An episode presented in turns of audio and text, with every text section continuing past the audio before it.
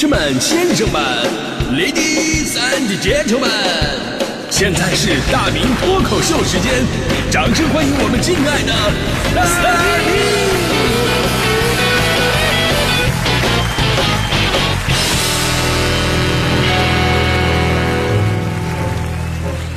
明！好，欢迎各位来到今天的大明脱口秀，我是大明啊。今天咱们说这个话题真的非常残酷，呃，生活当中干点什么事儿特别的费头发啊，听起来就无比的心酸。可能我们小的时候呢，只是知道啊，人老了会掉头发，结果自己长大了发现，确实不用老，这人到中年的时候头发就开始没了。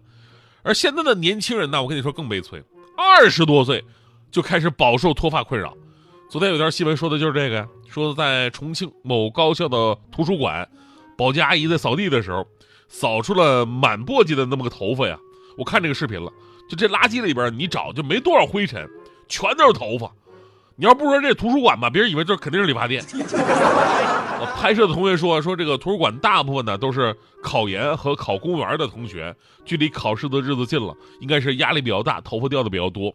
于是有网友感慨啊，说啊，这个原来考研这么费头发呀！还有网友搁那补枪呢，说而且永远掉的都是黑头发，白头发从来不掉，就跟焊在上面一样。所以呢，如今这种情况很明显，大家伙都在为掉头发这事儿而苦恼。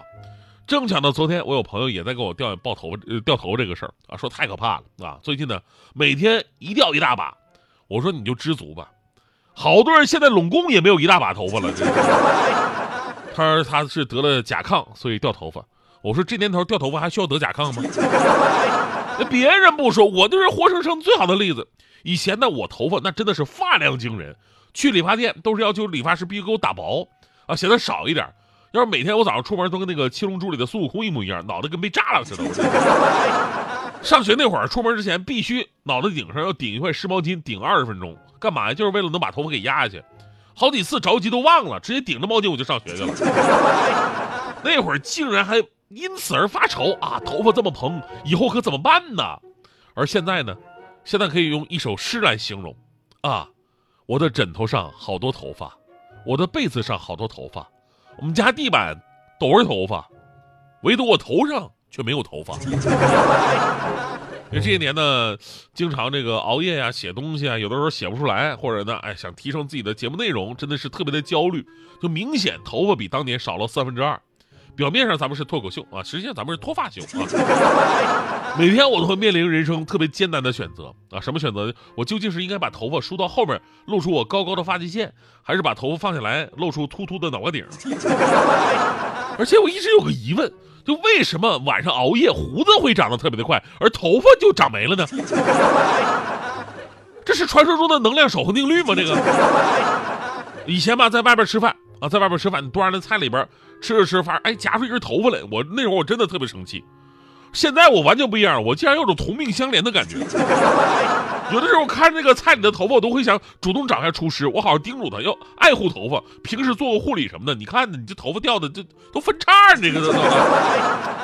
而如今呢，我们都知道啊，掉头发有各自的原因啊，有的是因为各种疾病，有的呢是因为药物，有的是因为心理焦虑，有的是因为作息时间不规律，有的是因为亚健康的状态，有的是因为生孩子，有的是因为饮食结构不合理，啊，对吧？这么一看吧，你就总结出了一个道理：头发太容易掉了。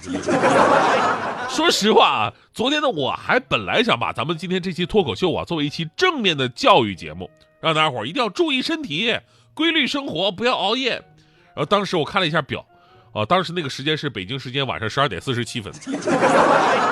我觉得我说这话毫无说服力啊。人在江湖，身不由己。小的时候吧，觉得这句话是特别飒的一句话，如今呢，越来越觉得这说的真的是人生真谛呀。所以呢，我又进行了一番更长远的关于人类命运的思考。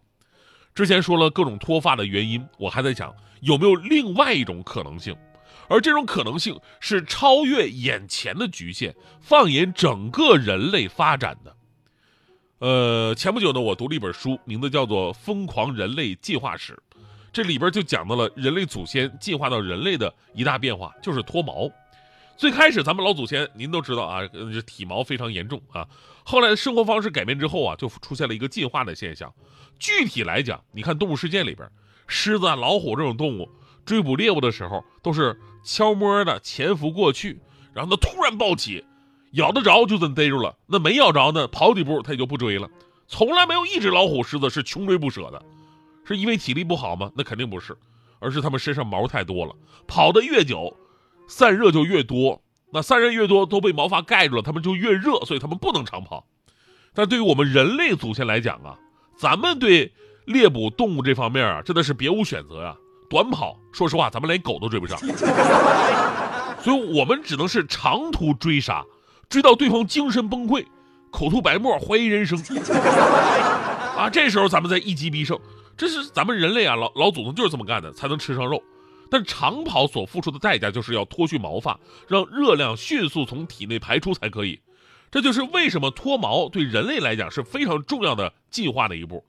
你看现在，如果有些人如果毛发反而很茂盛啊，这冬天都不用穿毛裤那种的，这不是生物学上来讲，这就是人类的返祖现象嘛。那为什么有朋友问了，那头发还在保留着呢？啊，头发保留那是因为身体需要。你想啊，人类开始直立行走了，直立行走带来的一大问题就是，咱们身上被晒的地方就是脑瓜顶是最多的，所以头发最大的作用就是遮挡紫外线呢，遮挡一下雨水啊，对不对？最大程度的保护人类最重要的那么一个部位，这就是《疯狂人类进化史》这本书当中很重要的一部分内容。所以呢，读书是非常重要的。欢迎各位加入我们的大明读书会啊！当我说了这么多呀，我说了这么多，重点是我为此我进行了我自己的深度思考：为什么头发那么重要，还会有人脱发？是不是因为那些脱发的人，现在他们的生活习惯已经是不怎么在外面活动了，成天就在屋里边卷着，太阳晒不着，雨也浇不着，久而久之，头发失去了它存在的意义。不仅失去了存在的意义，还占着脑袋上的营养。